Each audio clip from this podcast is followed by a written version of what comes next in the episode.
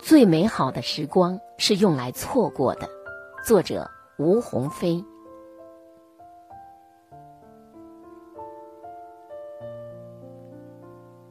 小时候，我的智力并不发达。举个例子说，树上有十只鸟，打下一只，还剩几只？我会说九只。那么，错。这个题说明，我虽然不够聪明，但基本上是一个老实人。在我后来的人生经历中，充分证明了这一点。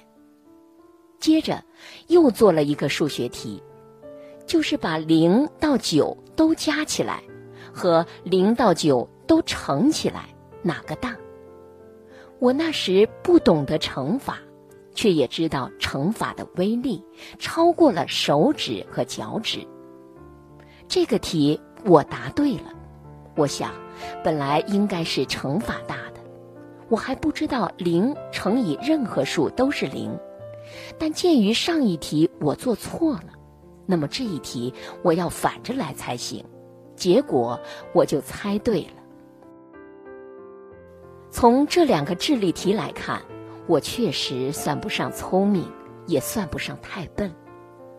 我乡下来的堂姐为了刁难我，问我说：“小明有 A 个苹果，后来妈妈又买了 X 个给他，他一共有多少个苹果？”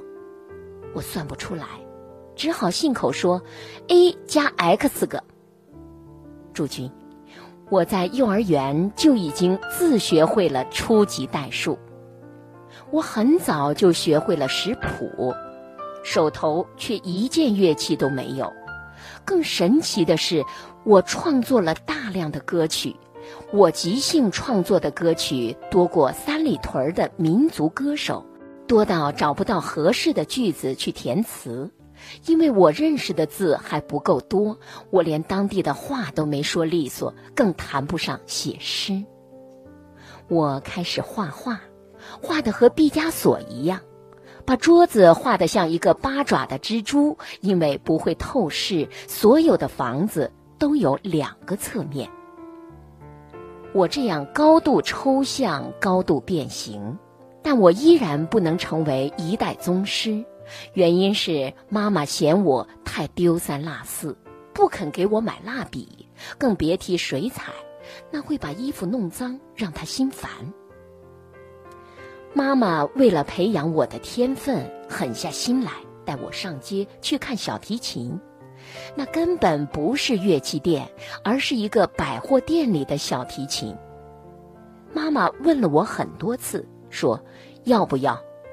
我想妈妈平时连几块钱的蜡笔都不肯买，怎么会舍得买那么昂贵的小提琴呢？我就很懂事的说，不要。其实我是害怕自己笨，而不敢去学小提琴。从小我就是一个有心人，比如说，老师说以后天上会有四个月亮，以后晚上和白天一样亮，而我们用月光发电，这样夜里还可以继续生产。我听了很担心，如果晚上和白天一样亮，我就会睡不着觉。而妈妈就会白天黑夜都去上班，我就不能经常见到她。我这样担心很久，都不敢告诉妈妈这个事情。我想不出任何对策来反对四个月亮。小时候，妈妈是一个很好说话的人，也很少打骂我们。后来不知道怎么搞的，她的脾气越来越坏，越来越暴躁。他为了把父亲调动回来，买了很多糖果和麦乳精去送礼，而那些是我最喜欢吃，却总轮不到我吃的。我经常看着妈妈穿着她最好的衣服，提着大袋的麦乳精出门。很小的时候，我已经懂得难堪的滋味。我们都会向现实妥协、低头。那时妈妈在错过她最美好的时光。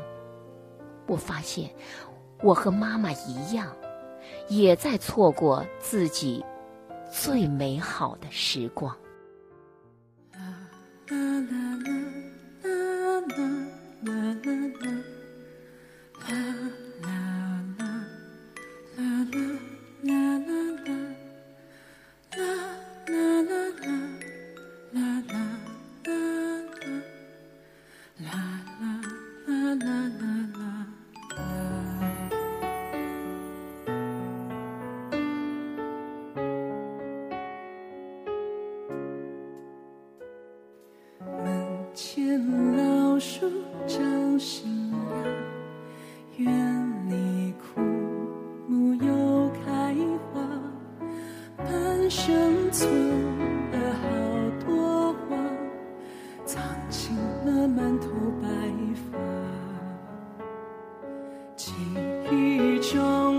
小脚丫肉嘟嘟的小嘴巴一生把爱交给他只为那一声爸妈。时间的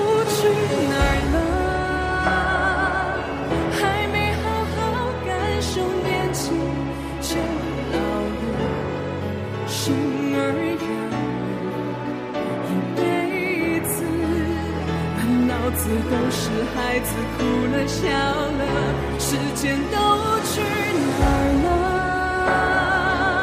还没好好看看你眼睛就花了柴米油盐半辈子转眼就只剩下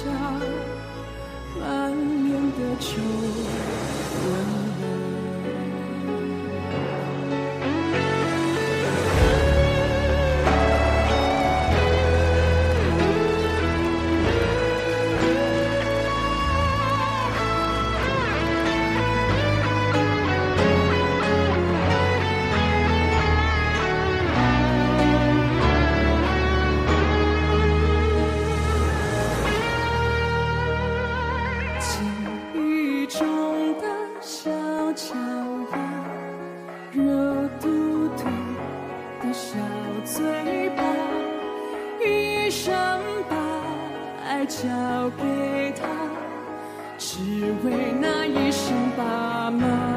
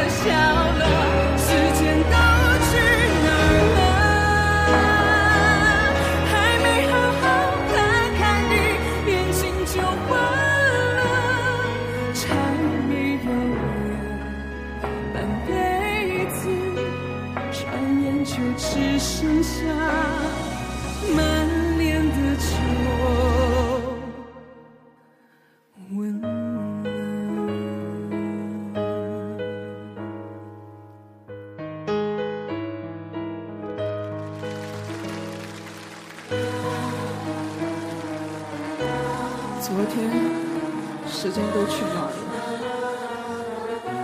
今天时间你还在吗？明天我们还剩下多少的时间？时间都去